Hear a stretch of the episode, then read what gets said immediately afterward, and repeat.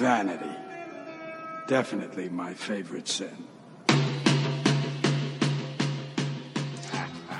Olá, seja muito bem-vindo ao podcast Plano de Voo, conteúdo sobre finanças e investimentos. Aqui quem vos fala é Rafael Cordeiro, consultor e analista de investimentos, sócio da Inva Capital.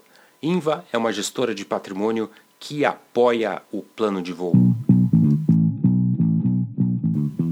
Estamos gravando hoje, dia 19 de setembro, no domingo. Voltaremos a fazer o plano de voo separado em duas partes. A primeira parte falaremos sobre o cenário econômico de investimentos e depois falaremos sobre a pílula do conhecimento, um pequeno conteúdo técnico sobre investimentos e neste episódio falaremos sobre alavancagem. O que é alavancagem? As vantagens e os riscos de efetivá-la. Começando pelo cenário, acho que não podemos deixar de falar sobre a política. A política brasileira teve um episódio muito curioso na Semana da Independência, na Semana da Pátria. O presidente Jair Bolsonaro foi em manifestações públicas em Brasília e também em São Paulo é, fazer discursos bastante agressivos contra o STF, principalmente contra o ministro Alexandre de Moraes. Não vamos falar aqui o teor dessas, é, as razões dessas manifestações do presidente, mas é muito importante ressaltar que isso causou um conflito potencial bastante grande. O mercado, inclusive eu, estávamos muito preocupados com o risco das manifestações terem uma bagunça maior, pessoal entrando no STF, entrando no Congresso e tendo bastante violência. Mas violência de fato não teve nenhuma, foram manifestações bastante pacíficas. Entretanto, as violências estavam nas palavras do nosso presidente, que desferiu ataques dizendo que não mais cumpriria decisões do ministro é, Alexandre de Moraes. Isso, obviamente, não seria adequado, até porque o, o judiciário o legislativo e o executivo são três poderes que precisam conviver de maneira harmônica, segundo a nossa Constituição. E isso causou algum problema lá em Brasília que a gente não sabe os bastidores, mas parece que deram a ideia do Bolsonaro pedir ajuda do Michel Temer.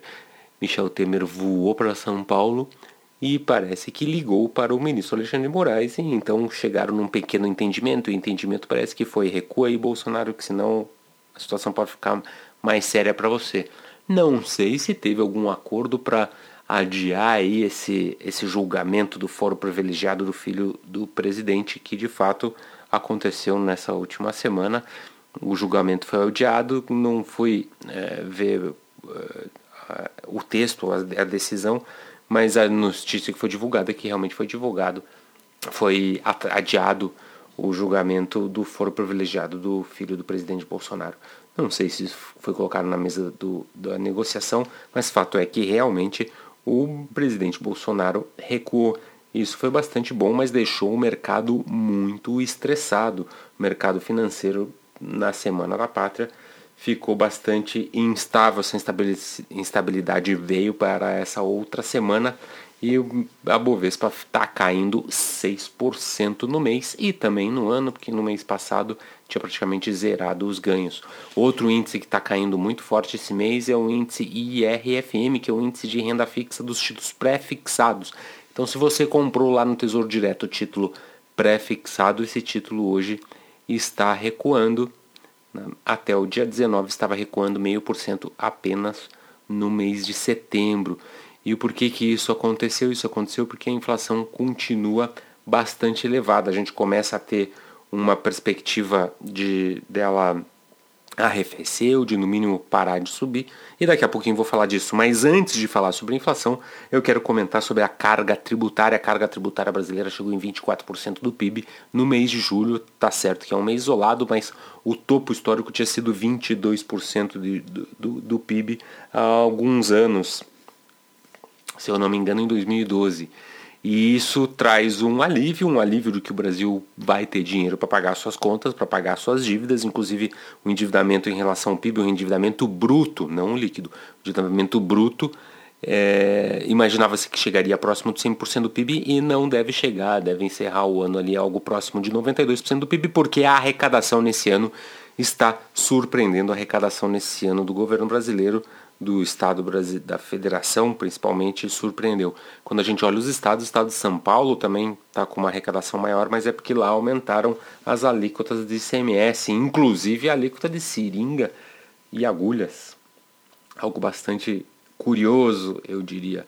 Mas a última notícia relacionada a tributos e arrecadação do governo foi o aumento do IOF, o famoso imposto das operações financeiras que incide principalmente nos empréstimos. Então, para a pessoa física, o IOF anual subiu de 3 para 4,08%, para a pessoa jurídica de 1,5 para 2,4%. No caso, pessoa jurídica tem exceções das empresas simples, mas subiu praticamente o dobro aí no caso da pessoa jurídica de 1,5 para 2,4, subiu algo próximo de um terço da pessoa física de 3 para 4,08%. É o governo brasileiro indo atrás de dinheiro para poder pagar as suas um, o seu Bolsa Família ou o Auxílio Brasil que vão tentar colocar para o orçamento do ano que vem.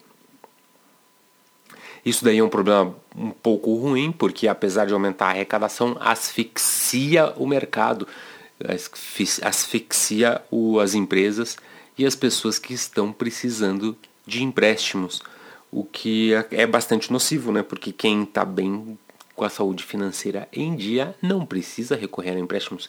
Já os que precisam pagarão ainda mais caro, não apenas porque a taxa de juros subiu, mas agora porque o governo fez a maravilha de aumentar a alíquota de IOF. Mas voltando agora para os, o mercado financeiro, o Ibovespa, quando falamos, caiu, zero, caiu 6%, recua 6% no mês de setembro. O Small Caps, que é outro índice que a gente acompanha bastante, caindo um pouco menos, 3,7%. O índice de fundo imobiliário, o IFIX, caindo 0,7%. O IMA Geral, que é a cesta dos títulos públicos, está caindo 0,02 na neutralidade, porque apesar do pré-fixado estar recuando, o CDI está subindo 0,24 e o IMAB, que é o índice dos títulos indexados à inflação, a cesta dos títulos indexados à inflação, está subindo 0,2%. O dólar está subindo 3,2% no mês de setembro. Então o mercado ficou um pouco estressado. É, também por conta desse problema político observado ali na Semana da Pátria. E agora, nessa outra semana, a gente continua tendo algumas notícias, dentre elas o aumento do IOF que foi observado aí. A China está incomodando um pouco, mas falando da China, talvez o mais importante seja observar o preço do minério de ferro. O preço do minério de ferro voltou para 120 dólares, mais precisamente, precisamente 123 dólares. O, a tonelada métrica do minério de ferro chegou a próximo de 220 dólares agora, no mês de julho, entre maio ali e julho ficou na casa dos 200, 220 dólares. Apesar de ter iniciado o ano próximo de 120, então subiu de 120 para 220, agora em pouco mais de um mês voltou para 120 dólares. O que acontece? Acontece que a Vale, que é uma empresa que era considerada, estava sendo considerada barata, começou a recuar nesse último mês de setembro, está caindo 12%, o dobro da média do índice Ibovespa. Por quê? Justamente porque o minério caiu quase 50%, que é o próximo de 40% aí nesses últimos 30, 40 dias. A China estava realmente com preocupações por conta desse minério de ferro alto, porque isso poderia ocasionar inflação por lá e eles são muito consumidores de aço, tanto para construção civil como para investimentos em infraestrutura. E falando em construção civil, uma das maiores empresas do ramo imobiliário da China, a Evergrande, esse é o nome dela, assim, Evergrande, ela tá com chance de quebrar, tem uma dívida na casa aí dos 300 bilhões de dólares. Até fui pesquisar o balanço dela. Uh, é, esse valor estava um pouco abaixo disso, mas é, começou a ter manifestação na frente da empresa porque as pessoas compraram seus imóveis na planta, é, alegando que usaram todas as suas reservas para comprar imóveis, estão correndo risco agora de perder tudo porque a empresa não vai conseguir construir, a empresa está quebrada, etc, etc. E o mercado financeiro, obviamente, está preocupado porque ela é uma empresa relevante e pegou muito dinheiro emprestado lá uh, na China. Isso pode causar maiores problemas? Pode. A magnitude disso ainda é incerta, porque ela é considerada meio too big to fail, que é aquele conceito de que a empresa é grande demais para trazer um problema sistêmico enorme, então o governo tem que bancar o prejuízo. O governo chinês anunciou que os credores não devem esperar receber os juros nessa próxima semana das, dos empréstimos da Evergrande. Entretanto, o governo chinês não disse que vai auxiliar a empresa. Muito provavelmente isso vai acontecer em algum momento e o, e o impacto disso ao redor do mundo é incerto. Não é uma empresa que parece ter muitas dívidas com o estrangeiro, o maior volume de dívida parece ser interno mesmo. Pelo menos eu vi a matriz do, da dívida delas em relação a moedas, é 20% em dólar americano e 10% em dólar de Hong Kong e o restante é tudo em renminbi, tudo em moeda local. Então é bem provável que sejam é, credores locais da China. Isso não deve se espalhar muito. Mas a China já vinha em desaceleração, o crescimento no varejo no mês anterior tinha crescido muito menos do que se imaginava. Na, em ano a ano estava crescendo só 2%, a expectativa era que crescesse 7%, e isso deixou o mercado de, de sobreaviso, o mercado um pouco mais cauteloso. Então é difícil saber o que pode acontecer por lá e o quanto que isso vai contaminar aqui. Agora é um alerta bastante grande. A Vale é uma empresa que estava aparentemente barata, mas como ela é uma empresa que não consegue colocar o preço do produto que vende, sempre precisa ter uma margem de segurança bastante grande. Então ela estava barata, mas ela precisava estar barata, porque muito em breve, em algum momento, poderia acontecer alguma coisa que o minério de ferro caísse abruptamente, que é o que acabou acontecendo. Ninguém sabe quando e nem quanto vai cair esse tipo de coisa, nem os que mais estudam uh, qualquer tema, mas uh, a commodity é muito volátil, obviamente em algum momento poderia recuar. E a Vale do Rio Doce, a Vale, desculpa, a Vale obviamente recua junto nesse último mês.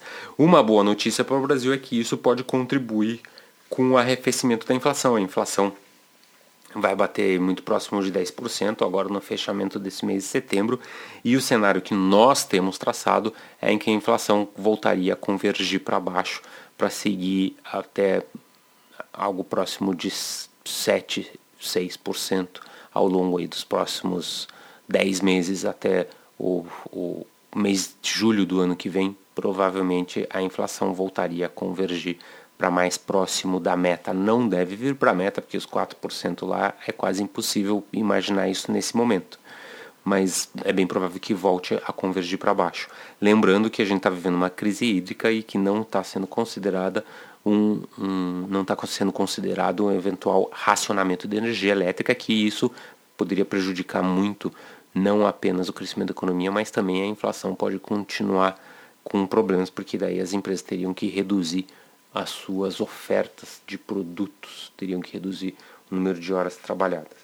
Mas o principal cenário que nós temos trabalhando é da inflação fazendo topo agora no mês de setembro e voltaria a cair. Apesar do que nós acreditamos que essa inflação já iria fazer topo lá no mês de maio e isso erramos.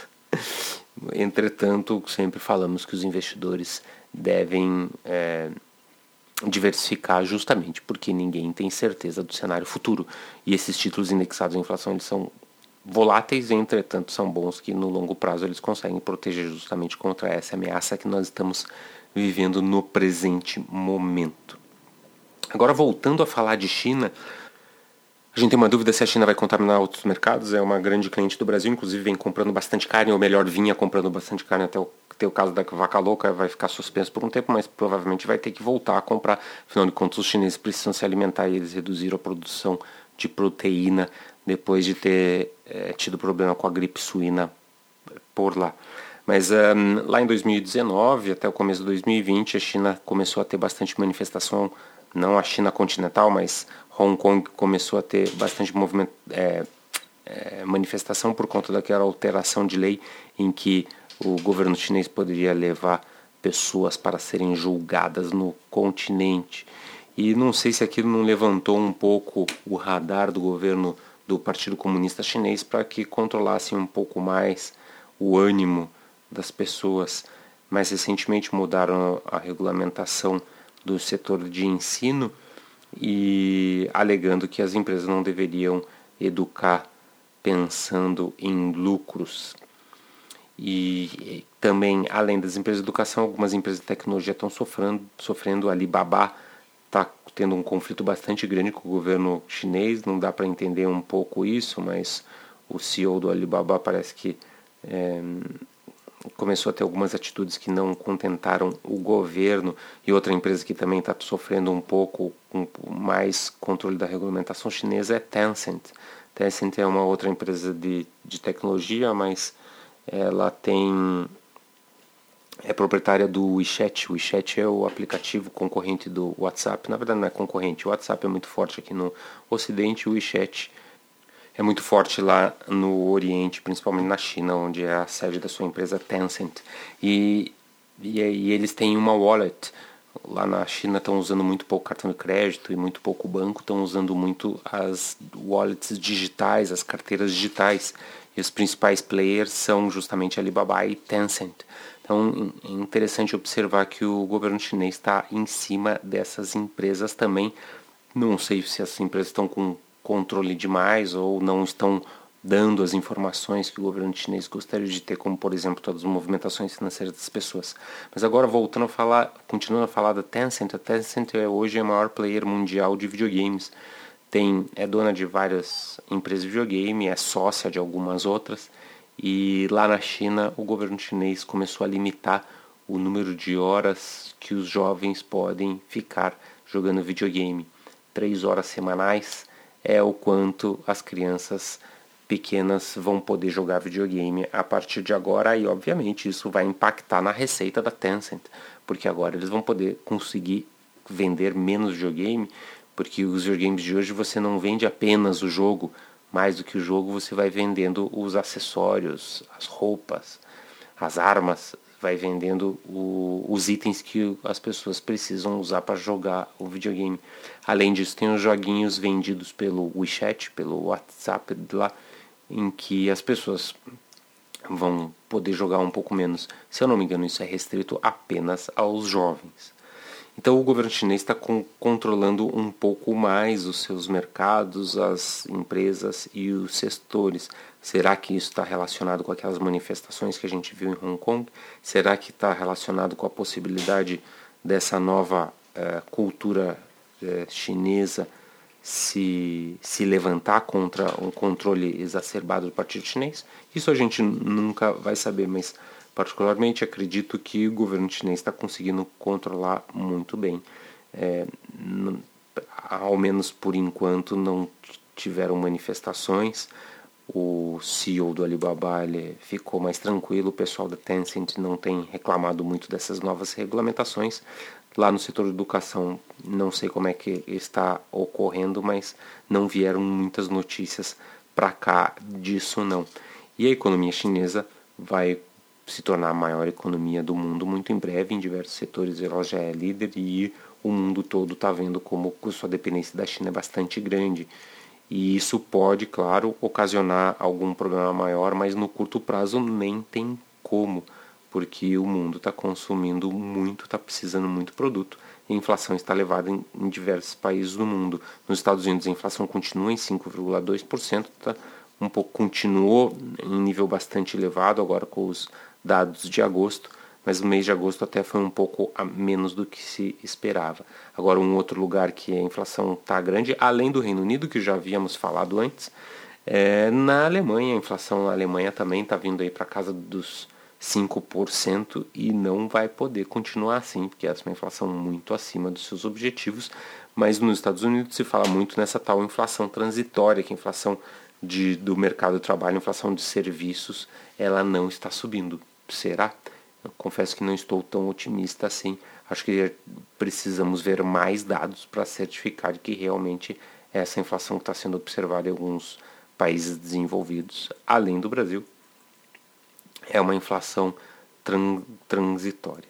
Então, sobre o mercado, acho que é isso. O Brasil com a política ainda conturbada, mas Bolsonaro ficou mais calmo ali, provavelmente pressionado pelo eh, STF.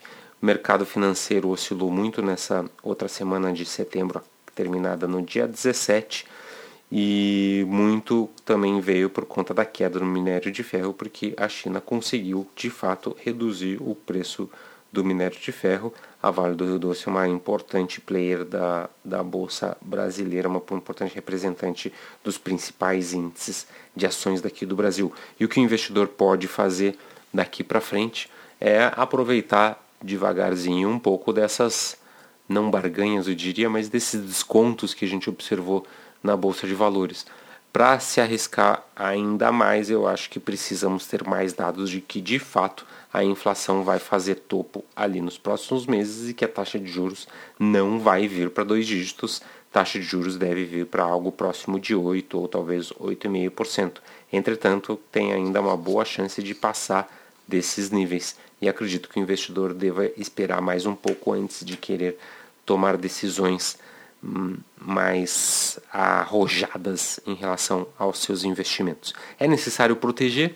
A gente pensou em proteger na semana anterior, semana da pátria, mas acabamos desistindo porque o, a gente tem um grande receio das manifestações serem violentas e dos caminhoneiros também aderirem a uma greve geral, digamos assim, e isso não, não conseguimos identificar que ocorreria, então recuamos e não protegemos a, o, o portfólio dos clientes mas ainda acho que não tem notícia para sugerir que as pessoas devam reduzir o risco dessas carteiras. Acho que dá para manter como está, observando e aproveitando um pouquinho aí das recentes quedas que foram observadas. Vamos agora então à pílula do conhecimento. Na pílula conhecimento de hoje nós vamos falar sobre alavancagem. O que é alavancagem? Alavancagem é uma forma que o investidor, que as pessoas têm de ter um ativo maior do que o seu patrimônio próprio. Então, por exemplo, quando você vai montar um negócio, digamos que você vai montar um negócio de 200 mil reais e você só tem 100 mil reais. Você consegue fazer isso? Sim, é só pegar dinheiro emprestado. Você vai pegar o seu 100 mil reais, por exemplo, vai pegar mais 100 mil reais emprestado de alguém e vai montar uma empresa, um ativo de 200 mil reais. O que acontece se essa empresa se desvalorizar? A tua perda vai ser bastante relevante que acontece? Se ela se valorizar, o teu ganho vai ser muito relevante. Então, no mercado de ações, isso é bastante fácil de fazer, por exemplo, através de compras a termo. O que é compras a termo? Você faz a compra de uma ação pagando no futuro, com pagamento a prazo, digamos assim. Então, se você já tem uma carteira de ações, digamos que você tenha lá 10 mil reais em ações, você consegue comprar 20 mil reais em ações? Sim. Você consegue comprar 30 mil reais em ações? Sim. Sem ter o dinheiro? Sem ter o dinheiro. Você precisa ter algum recurso ou algum ativo, na verdade, para oferecer como garantia de que você terá condições de pagar aquela compra a prazo. Entretanto, você não precisa ter todo o dinheiro para fazer aquela compra, até porque se você tivesse todo o dinheiro, você não compraria termo, você compraria à vista. Então, digamos que você tem lá 10 mil reais em ações e quer comprar mais 10 mil reais sem ter o dinheiro. Você entrega esses 10 mil que você já tem em garantia e compra mais 10 mil reais com a promessa de que você pagará isso no futuro. Se o preço da ação lá tiver, por exemplo, em 80 reais, você não vai pagar 80 reais. O teu custo vai ser 80 reais mais os juros pelo fato de você estar pagando a prazo. Então, se o preço da ação no mercado estiver 80 reais, até vamos ver aqui como é que estava o preço da ação da Vale. Estava em 86 reais na sexta-feira. Então, digamos, vou comprar à vista, Vale do Rio Doce vai pagar 86 reais. Vou comprar a prazo, vou pagar 86 reais, mais os juros. Os juros do mercado a termo é muito baixo, é muito pouco acima das taxas pré-fixadas, então podemos dizer que seria algo próximo de 0,6, 0,8% ao ano. Então, se você vai comprar Vale do Rio Doce a 86, comprando através do termo, digamos que você vai pagar ali 87, 88 reais. No dia do vencimento, do seu termo, você precisa honrar esse compromisso. Entretanto, o que você pode fazer, você pode antes vender essa ação que você comprou a termo para justamente ter o dinheiro para pagar. E aí você fica com a diferença positiva se vender mais caro ou você fica com a diferença é, negativa se você vender mais barato do que o custo que você vai ter que pagar, que você acertou lá na compra termo. Outras formas de alavancagem, uma forma também de alavancar é através do day trade. Por quê? Porque quando você faz day trade, você pode se posicionar também sem ter o dinheiro. Porque se você fecha a operação e encerra a operação dentro do próprio dia, lá na, no dia da liquidação, você só vai precisar pagar a diferença. Então, se você compra às 10 horas da manhã, quando o mercado abre, e vende ao meio-dia, você não vai precisar pagar 100% da compra. Você simplesmente vai receber a diferença se vender com lucro ou vai pagar o, o prejuízo se vender com prejuízo. Uma terceira forma de você alavancar no mercado de investimentos financeiros é através do mercado de opções, porque com pequeno dinheiro você consegue se posicionar num ativo de referência bastante elevado. O mercado de opções é um bocado mais complexo, você tem opções de compra, você tem opções de venda, você pode misturar diferentes operações, você pode ficar vendido, você pode ficar comprado também.